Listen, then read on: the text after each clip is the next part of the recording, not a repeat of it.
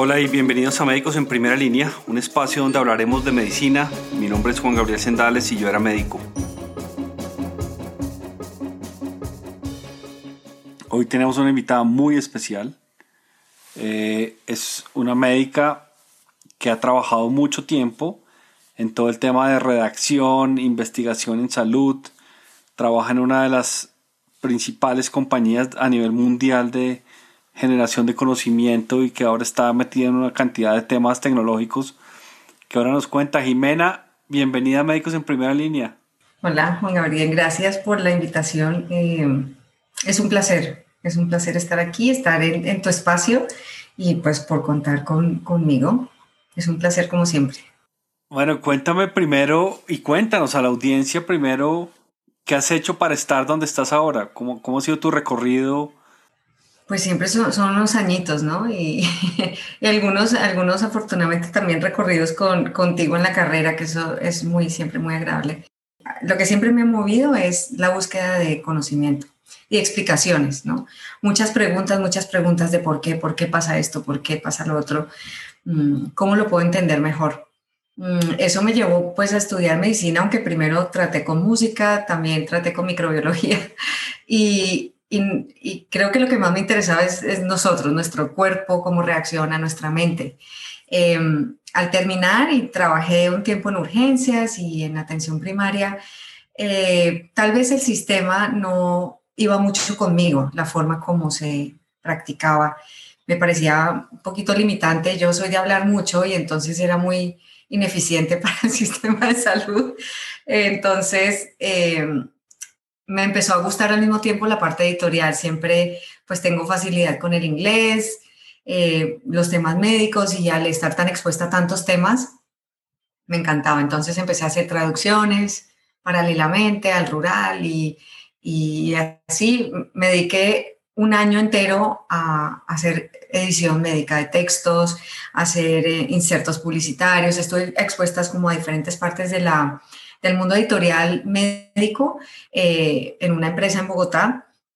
Y allí en, fue un momento como muy revelador. En un momento estaba haciendo un artículo de, neurología y yo dije, ay, el cerebro es, un, es tan chévere, qué rico estudiar el cerebro. Y tenía una idea muy romántica de, ay, voy a andar en bata con tacones, con una moña en un laboratorio mezclando cositas, claro, llegué y fue todo el proceso de homologar el título, pero tenía súper en la cabeza, esto es lo que quiero, esto es lo que quiero, pero mucho más fancy de lo que en realidad fue, pero mucho menos interesante de lo que en realidad fue.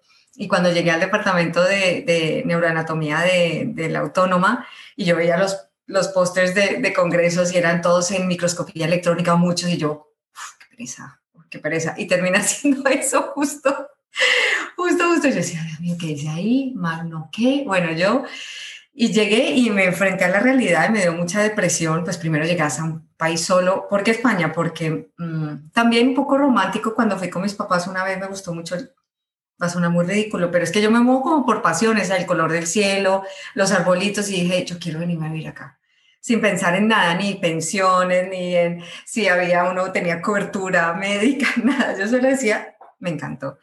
Y, y lo tenía en mente, estaba entre Barcelona y Madrid, eh, me contestaron en Madrid y entonces pues allá fui, allá fui a dar.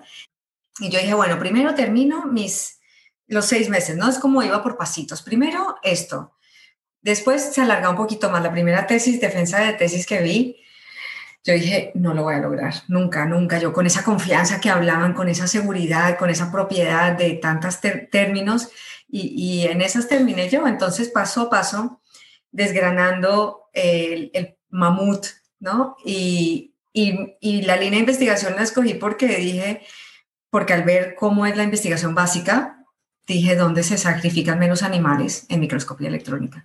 Y me di cuenta que es apasionante porque es mm, estar en un mundo totalmente reducido, microscópico, montando en, en unas rejillitas de 400 micras, eh, con un la punta del pelo de, un bigote de un gato, montando unos eh, cubitos que has cortado antes que tienen nanómetros de, espesor, es absolutamente zen y fui muy feliz y así terminé allá. Eh, después hice postdoctoral Y ahí ya otra vez empezó a tambalear mi, mi, psicología diciendo, no, no me veo, no me veo la presión por publicar, que la conocemos, el, ese mundo tan competido y, y, esa satisfacción tan a largo plazo, ¿no? Trabajando, trabajando, trabajando y que un artículo te lo publiquen cada dos años, dije, no, yo no puedo con esto, yo necesito un reward más instantáneo. Y de nuevo, por casualidad, entré en el mundo editorial. Fue una llamada equivocada a la persona adecuada y me dijeron, ¿tú me estás buscando algo en traducciones? Y yo, sí. Y ahí estuve como cinco años en el mundo de la redacción médica, haciendo artículos como pan caliente, ¿no? Aprendí muy bien de, de, una excelente mentora, éramos ella y yo, y me enseñó todo, y, y ahí aprendí a hacer un artículo en 10 días, que era como teníamos que trabajar, y más otras cosas, ¿no? Entonces aprendí la parte eficaz de la parte romántica. Y, y ahí me llamó el Sevier y bueno, como no, pues empecé una, un recorrido en el Sevier desde el 2012. Entré como experta en representación del lenguaje para localizar nuestras parte de nuestras plataformas a, al español. Entonces, el lenguaje médico, aprendí ontologías de semántica, de búsqueda semántica, un poco esa área. A los, al poco tiempo dije, quiero algo más o algo distinto y me metí en la parte más comercial, era gerente de desarrollo de cuentas, cosa que, que nunca me sufrí mucho porque, porque no estaba acostumbrada a trabajar como que me dijeran, me haces esto para mañana y yo, pues no, hazlo tú, como siempre, ese era mi trabajo. Entonces me, me costó también eh, lágrimas entender, pues parezco malcriada, pero al final es que en medicina trabajamos distinto, entonces eh, no estaba acostumbrada, pero aprendí increíble. Y gracias a la medicina, gracias a, a, lo que aprendí en el bosque y la forma como lo aprendí, a la investigación y a la parte editorial, me pude migrar y crear un puesto nuevo. Yo creé mi puesto y creé mi descripción de puesto, que eso es un lujo. Y, y pues ahora soy gerente clínica y científica, pero, o de investigación, pero ese, ese título lo puse yo como, ¿qué, ¿qué, me pongo, no? Me dijeron, bueno, crea tu puesto, y yo, vale. Entonces, así estoy desde hace, desde hace un año larguito, eh, es el puesto ya oficial y, y combinó todo lo que quiero. Y eso es parte del salario emocional, ¿no? Uno desarrollar su propio salario, su propio lugar de trabajo y su cargo ideal es parte de ese salario emocional, ¿no? Es indispensable. Yo siempre digo, tienes que tener un trabajo que te guste y un buen colchón, colchón donde dormir, porque pasas la mitad y la mitad del tiempo en uno y el otro. Entonces, sí, para mí son dos cosas fundamentales, es, esas dos. Eh, yo no podría vivir sin, sin, que me gustara lo que hago, no sería capaz. Óyeme, ¿y cómo, cómo te impactó todo el año pasado de pandemia en tu trabajo? Ah, mucho, creo que como a todos mucho, aunque mi trabajo va a ser tan, es muy mental, muy de producir contenido eh, para los distintos equipos, para los clientes, para, eh, para diferentes, digamos, personas, pero pero yo lo combinaba muy bien con muchos viajes, porque a medida que lo que yo hacía se empezaba a necesitar un poquito más, entonces me llamaban de Emiratos Árabes, entonces yo iba una semana y daba cursos, después de India, después de Singapur, eh, Malasia, entonces claro, para mí fue, se abrieron las puertas, fui a México, al IMSS, y entonces volvía, y además creé relaciones con las personas, con las personas que me escribo todavía, y, y, era verme con gente que tiene pasión por lo que hacen, que a veces no cobran nada o poco, pero que sienten esa motivación por mejorar y eso verlo para mí en, una persona es, es muy gratificante y sentía que estaba devolviendo algo también, ¿no? A pesar que obviamente no somos una ONG, pero si aparte de lo que vendemos o suscribimos o lo, como se llame, yo puedo aportar algo, pues ahí que estoy cumpliendo un doble, una doble, un doble objetivo y, y eso se cortó de raíz. Entonces, pues fuera de los 5 kilos que me eché, que ya no tanto, bueno, se habrán escurrido algunos, como digo, no, no es que los haya perdido, sino se han escurrido, eh, fue reacomodar eh, físicamente todo esto a, ampliar la mente más que las fronteras. Entonces, es impactante, sigo ayudando y más que antes, porque claro, antes la gente, si tú vas a un hospital y, y, pueden ir unos cuantos, pues porque no tienen la misma, el mismo tiempo para hacerlo, y tú no tienes la misma, yo no puedo estar en, puedo estar una semana en India e ir a tres ciudades, pero no puedo estar en todo India, cosa que sí puede pasar virtualmente. Entonces hay ahí es un equilibrio. Llego a más gente, pero obtengo menos de la parte emocional que me gusta. Entonces, bueno, yo espero que esto se retome, porque esa parte es fundamental para mí. Mm.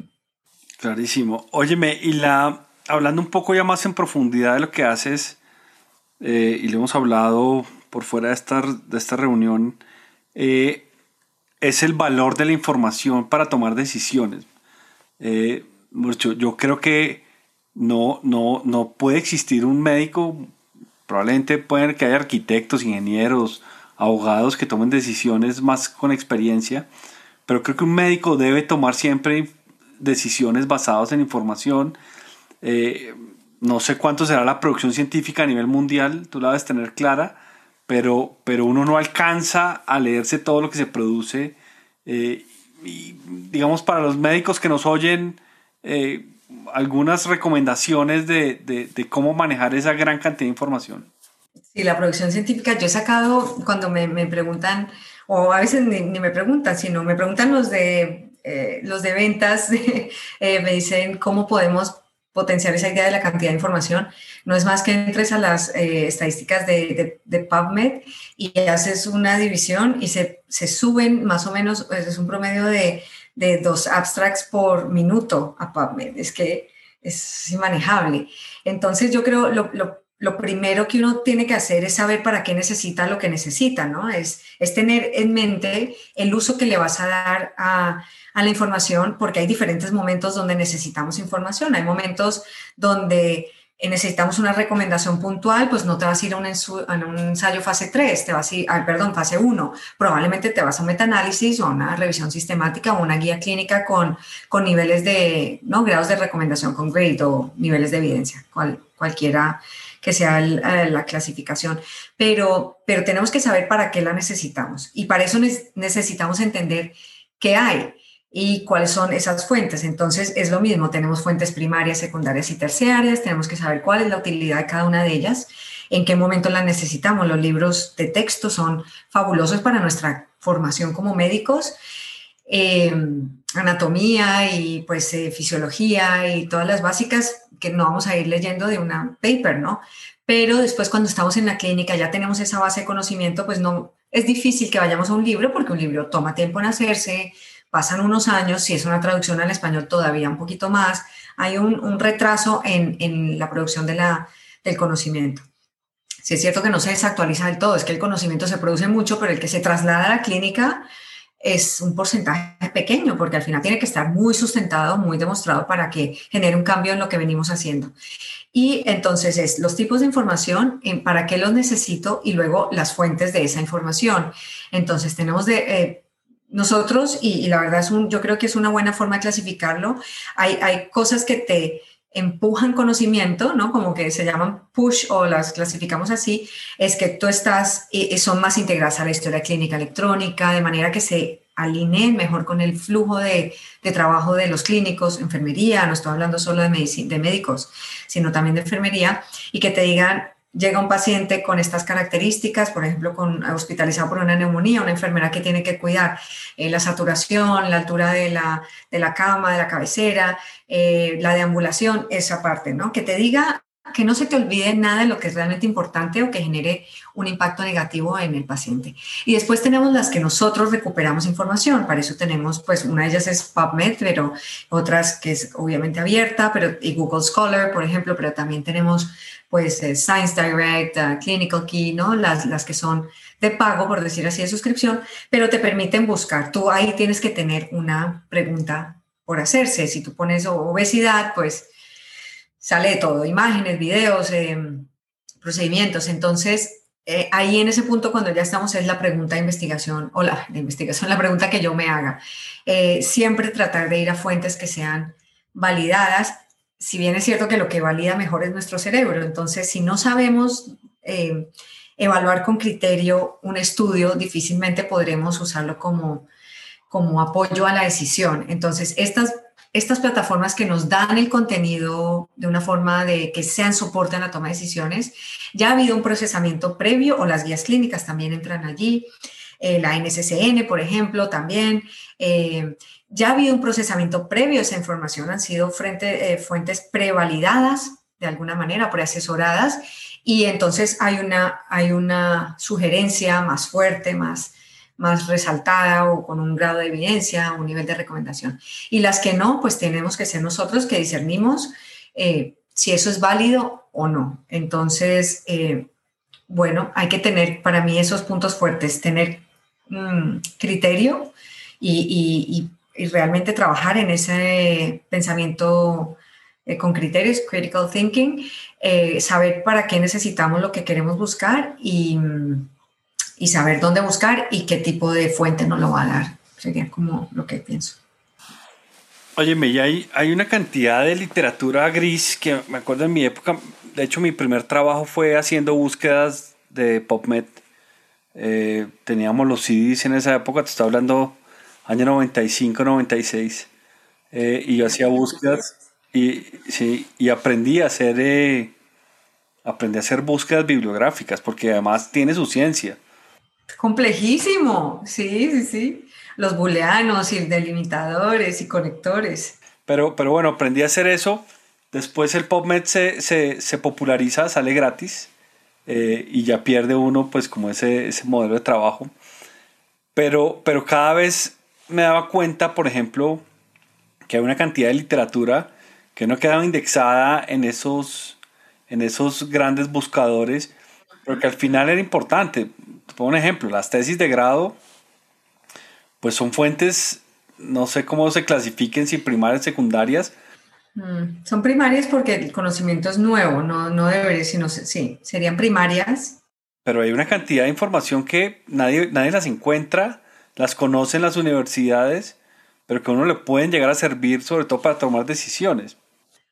Ay, pues ahí yo, sabes que no, no, sí, pero eh, digamos, una cosa son, por ejemplo, las, las guías de clínicas de las sociedades o asociaciones, a veces no están publicadas en revistas. Eso yo estoy de acuerdo que, que, hay que ir también, si uno es de cardiología, ir a la sociedad o asociación del país o mundial de, o internacional que quiera y buscarse guías publicadas, porque no siempre se publican.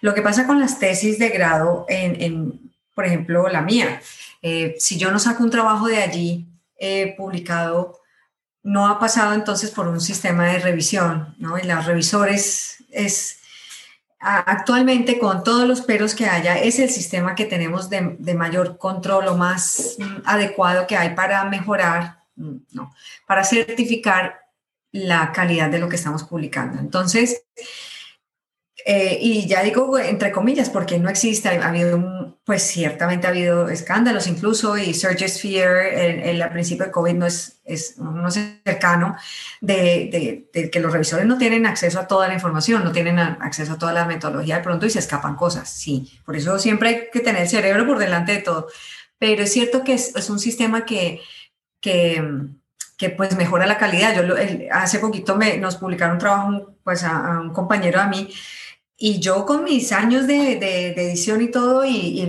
cuando me lo pasó, le, le, cambié cosas y lo arreglé, yo está perfecto. Y con todo eso nos hicieron bastantes recomendaciones que yo decía, ¿cómo no caí en cuenta esto? Y cosas que tienen sentido. Entonces, no, uno no las tiene todas de autor. Yo pienso que siempre tiene que haber una, un externo que sea eh, totalmente aséptico, ¿no? que no esté relacionado con nada de, lo, de, uno, relacionado, que no haya conflictos de intereses, mejor dicho. Ojalá se publicaran esas revisiones, eso sería aún más transparente, quién las hace y cómo las hace y qué se hace. No se hace todavía, pero esperamos que lo hagan. Entonces las tesis tienen ideas originales, pero tiene que pasar ese filtro por el momento. Si no, podríamos todos ir a, las preprints que eh, están los eh, Meta Archive, eh, que está publicando todo el tiempo, pero ahí incluso hay un, aviso que dice no, no utilizar esto para tratar a un paciente porque esto no ha pasado por un peer review system. Entonces, creo que, Google recoge mucho, pero no, no pienso que... O sea, hay que tomarlo con mucho cuidado y de nuevo saber para qué usarías esa información, ¿no? Y la pregunta siempre sería, ¿cambiarías tu práctica con base a esto? Y entonces, si te hace dudar, pues es porque necesita un poco más de de información. Aparte de las tesis, por ejemplo, pues en ese caso las tesis, em, a veces no sabemos toda la metodología que se necesita para, para escribir algo y cuando se va a sacar un, un, trabajo de investigación, perdón, un artículo de una tesis, normalmente si, si la tesis es del 100%, pues el artículo, termina, el artículo será un 5% porque se escribe mucho, es otro objetivo, es un objetivo académico que va a ser revisado por, por unas personas que están en tu departamento o expertos en el área, pero no, no son peer reviewers, ¿no? Entonces, los objetivos son ya distintos y eh, sirve, pero, pero no, no lo podemos usar en todo caso. Y cuando estás escribiendo un artículo, no, no, no sé si acepten citar tesis, pero deberías citar eh, artículos originales. Yo más bien diría, toda tesis deberías enfocar en un artículo. Eso sería lo, lo ideal, porque es, es, es, muy válido. Es muy importante. ¿Qué nos pasa? Que nos quedamos ahí. ¿Por qué? Porque vemos el proceso como complejo. Pero eso es una de las cosas que yo hago, las labores tan bonitas, es enseñar cómo escribir artículos científicos. Óyeme, ¿y qué opinas de el, código abierto? Así como ahí en, en programación hay, hay una cantidad de tendencias de esas de democratizar la informática y la programación.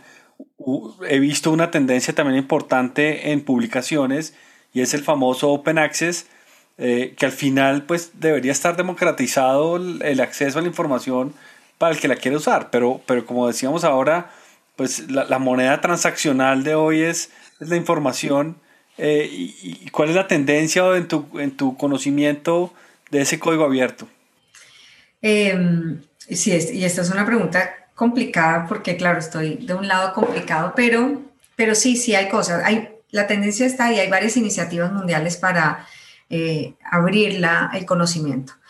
El Open Access realmente no es, no es malo para nadie, porque ahí lo único que cambia, y no puedo juzgar nada, es quién paga por la calidad o la, los niveles de calidad que queremos obtener o los eh, cierta validez que tenga o fiabilidad, ¿no? O confianza que tenemos de quién publica lo que estamos leyendo. Entonces, en el Open Access el que paga por eso es el autor o los autores. En, en, el otro modelo de suscripción, que era el que teníamos, pues el que prima todavía mucho, es paga, es la, el que lee, es decir, ya sea una institución, una universidad, un hospital. Entonces, no, no cambia mucho, alguien tiene que sufragar unos gastos, ciertamente, porque pues hay gastos de diagramación, hay gastos de, eh, es todo un sistema editorial que hay detrás y de nuevo, yo aquí no, no puedo entrar a juzgar a nada porque ni los conozco ni, ni es mi papel, pero sí, sí hay un, un sistema que si no fuera así, eh, todos, quisiera, todos podríamos eh, publicar lo nuestro, ¿no? Como te digo, podemos sacarlo en un preprint y ahí nos leen, y, pero ahí se queda. Entonces, eso va atado a un factor de impacto, de todos queremos de pronto publicar en un factor de impacto alto. Entonces, es como un círculo que no se ha roto del todo. Fíjate que yo soy más partidaria, a mí no me importaría pagar por publicar. Si después eh, pudiéramos cambiar un poco la modalidad de que el factor de impacto sea lo que prime, ¿no? Sea, una forma de juzgar al investigador o a la institución. Y de hecho, el, el creador de, del factor de impacto, ay, que no me acuerdo el nombre, eh, dijo que si él hubiera sabido para qué se iba a utilizar, no lo hubiera hecho, porque era un sistema de, esta palabra, catalogar las, eh, las revistas en las bibliotecas, no para juzgar como, ah, tú no has publicado en el Q1, tú sí, tú no. Entonces, por eso se están tratando de difundir otros tipos de métricas que nos ayuden a evaluar más bien el impacto social. Y yo soy una fiel promotora y admiradora de, las métricas alternativas, me parecen ideales, ¿no? Al final, eh, no te pueden medir por una descarga, pero si te miden por likes, por abstracts, por sharing, por, eh, por contenido social, quiere decir que tu conocimiento se está, haciendo, está reflejando en la sociedad. Y no es eso lo que queremos al final, que lo que yo haga le, le, le sirva, no sé, si a mí me preguntan cómo tratarías a tu mamá con estos síntomas, pues eso es lo que yo quiero, yo poderlo entender, no quiero hacer algo tan específico y tan nuclear y tan sofisticado que no me entienda sino el que trabajó conmigo el artículo. Entonces, para mí, esa medida del impacto social es, es chéverísima. Entonces, es un sistema todavía muy unido el, al uno al otro, ¿no? Impacto, eh, la editorial o la persona que emite, la no sé qué, esto está todavía, todavía le falta. No deberíamos atacar tanto a, la editorial como tal y a ese sistema, sino todo, todo, o sea, incluso replantearse la P, también se está, se hablan muchos autores de, replantearse la P.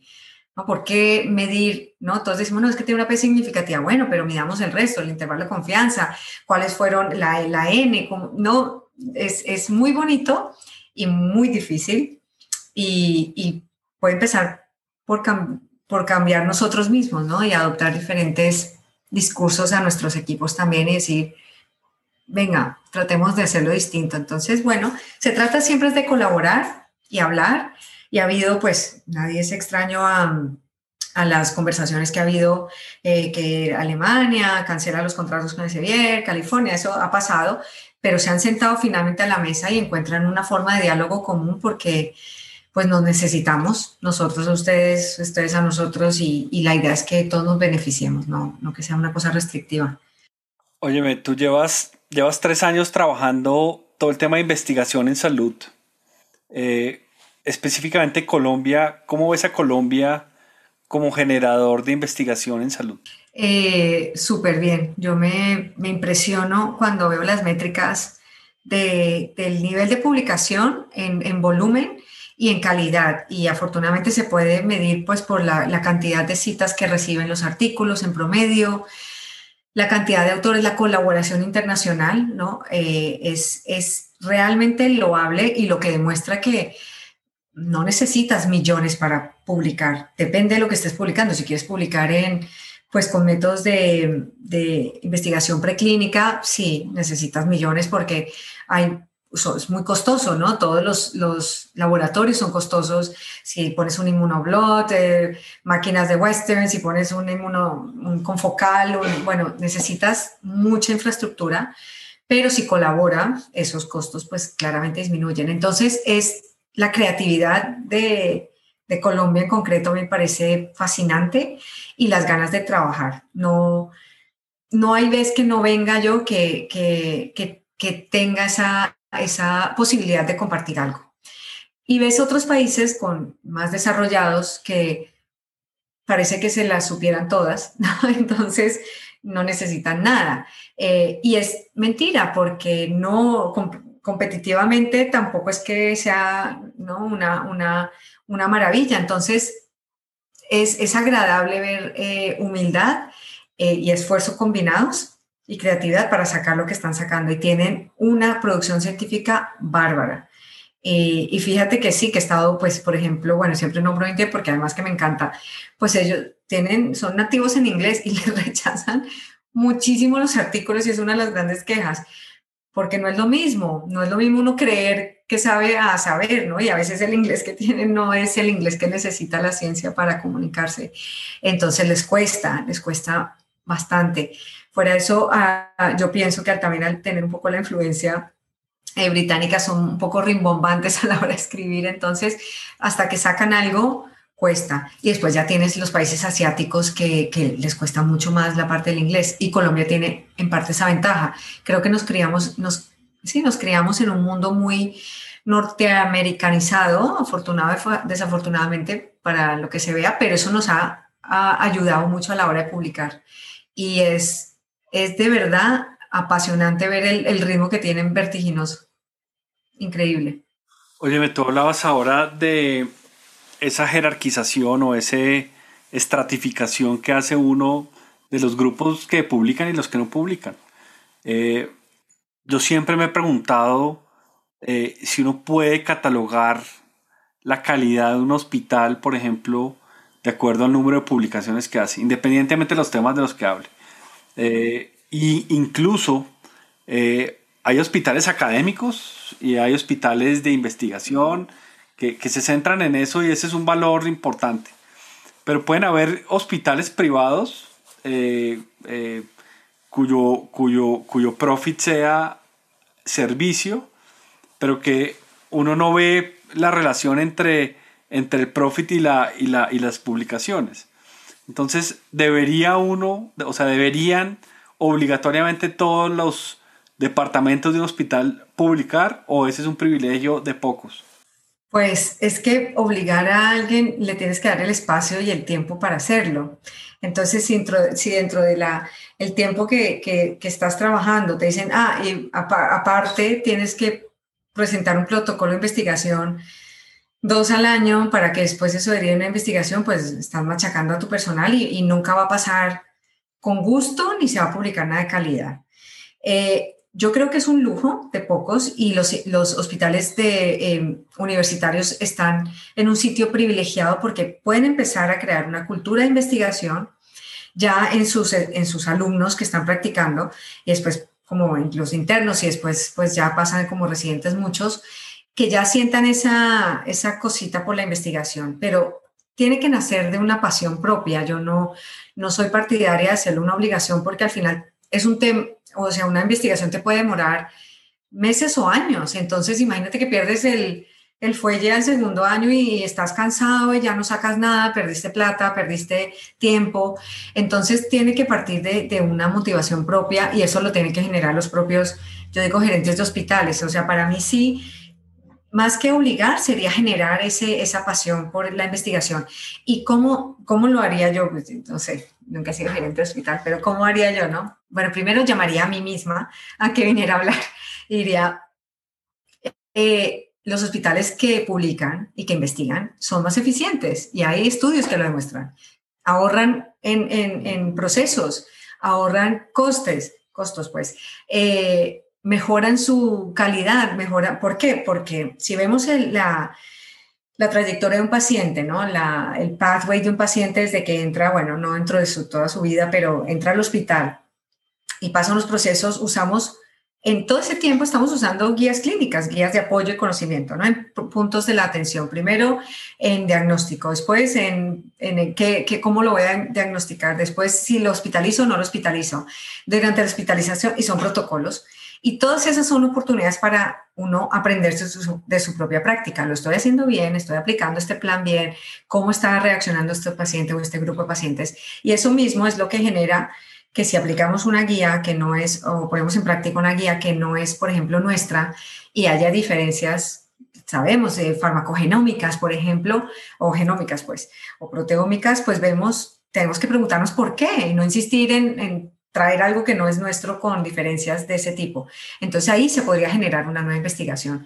Por, por eso la, investigación eh, que está dirigida hacia dentro puede ser un poco endogámica a veces, pero se trata de, de, de colaborar, eh, como digo, no, no, que no sea tan endogámica, pero sí coger, coger cohortes de pacientes que se parezcan aquí en otras partes de otros países, por ejemplo, hacer una buena investigación potente que te brinde conclusiones o observaciones que, que difieren de la, del status quo para mejorar los procesos. Entonces, otra cosa que es importante, y lo, lo, dijiste, no es, yo no creo que publicar por publicar sea interesante porque, pues, que se quede allí en un repositorio de, de abstracts no, no hace mucho. Pues de pronto hace mucho por el pero eso no hace mucho por, por nadie. Entonces, ¿qué mejor que hacerse una buena pregunta de investigación?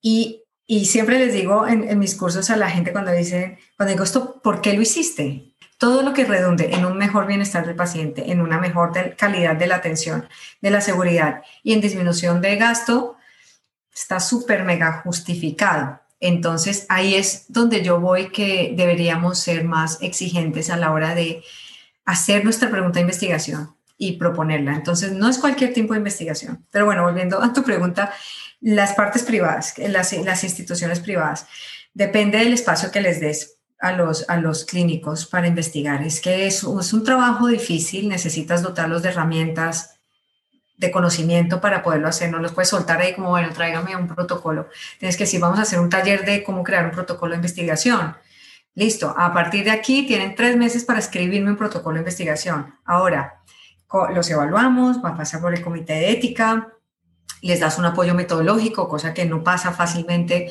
o no en todas partes. Yo no tengo ni idea de metodología, o bueno, poquito. Los pasas por un proceso de apoyo de, investigación para diseñar un buen estudio con unos buenos datos estadísticos o, o sí, pruebas y un buen diseño.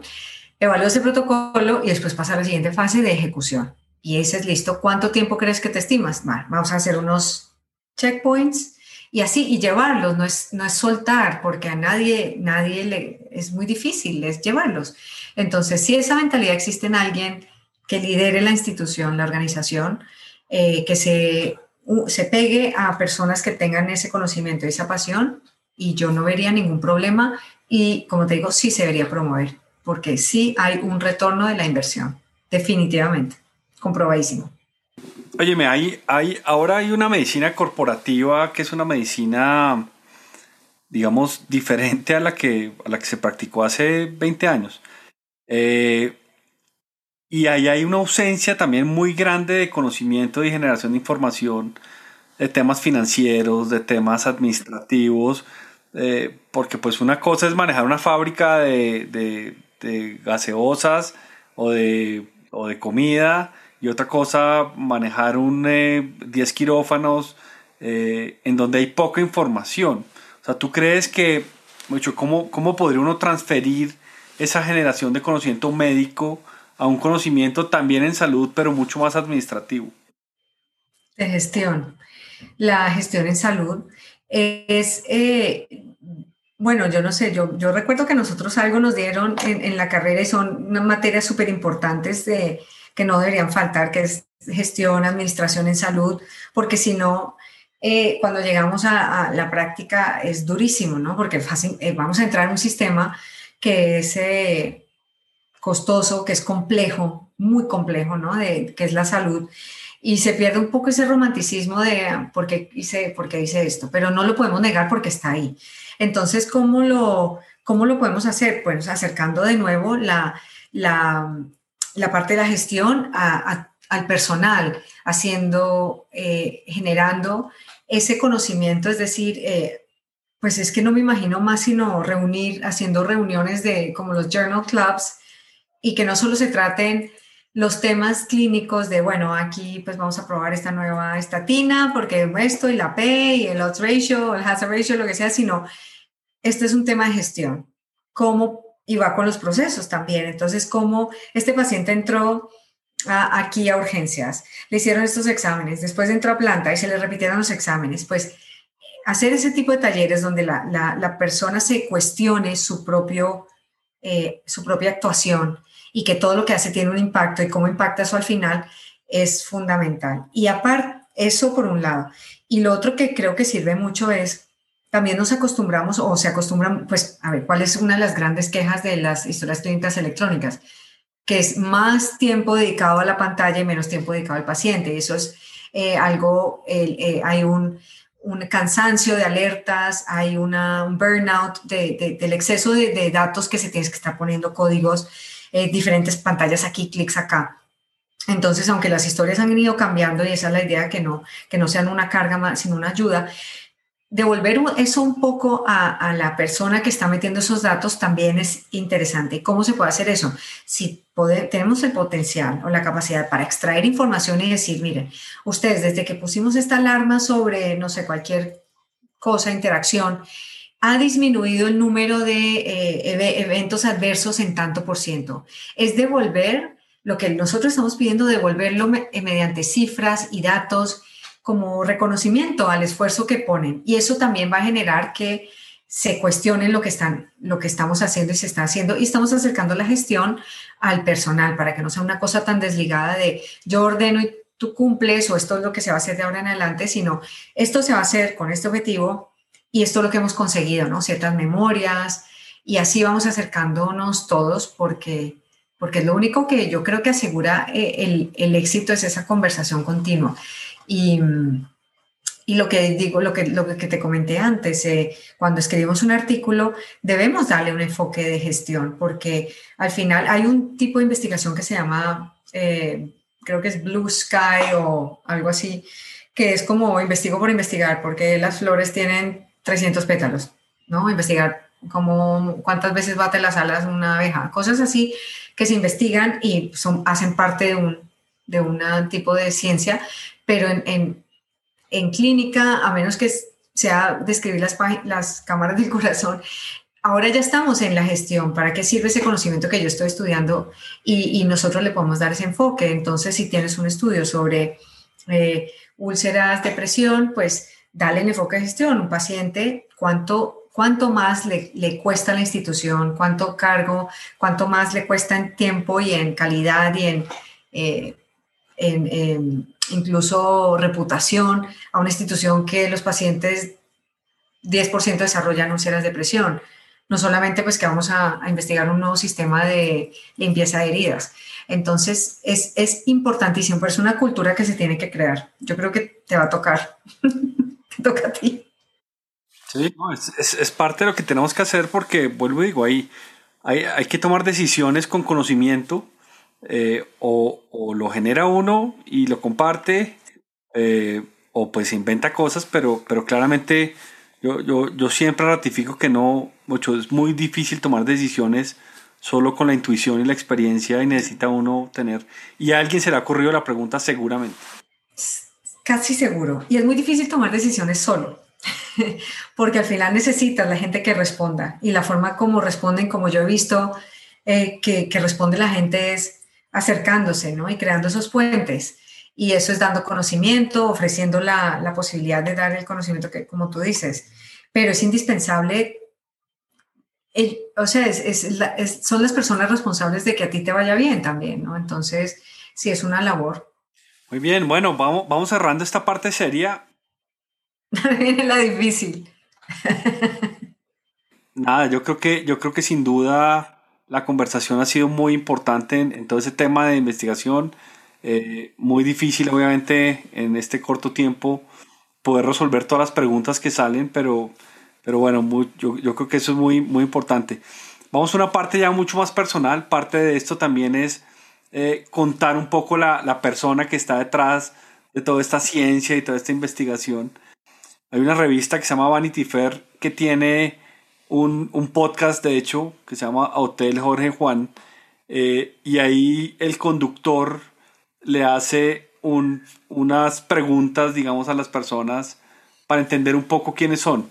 Y esto está derivado de, este novelista francés que es Marcel Proust, que se puso a escribir unas preguntas y se las hacía a sus amigos para entender quiénes, quiénes eran y qué, y qué hacían. Entonces, bueno, tú eres la primera en... Esto, es la primera en, en, acceder a este eh, formulario de Proust. Son 22, son 22 preguntas. Vamos a hacer, vamos a hacer Dame un número, cinco números del 1 al 22. No, pues las primeras cinco, vamos así, bueno, quitémonos eh, las primeras cinco. Las primeras cinco, bueno, dime la primera. ¿Cuál es tu idea de felicidad? Tener pocas cosas de las cuales tengo que ser responsable. Partiendo de, de responsabilidades de, hijos que no tengo y los quiero mucho, los mis sobrinos, pero bueno, por ahí yo creo que que me dan cierta libertad, plantas, animales. Entonces soy responsable de mí y, eso me hace feliz. Bueno, en mi familia en este momento también, pero me hace feliz ser, sentir que puedo responder, más que tener pocas, es que puedo responder por todo lo que he adquirido y todas esas responsabilidades, sino que estoy saturada y que no puedo con esto y esto y cargos y, esto, sino ok, puedo manejar todo lo que tengo en mi vida, hasta cierto punto, porque obviamente nadie se esperaba esto, eh, pandemia, y nadie se esperaba esto, mm, caos en la ciudad de Cali, pero, pero eso me hace feliz, responder a lo que tengo.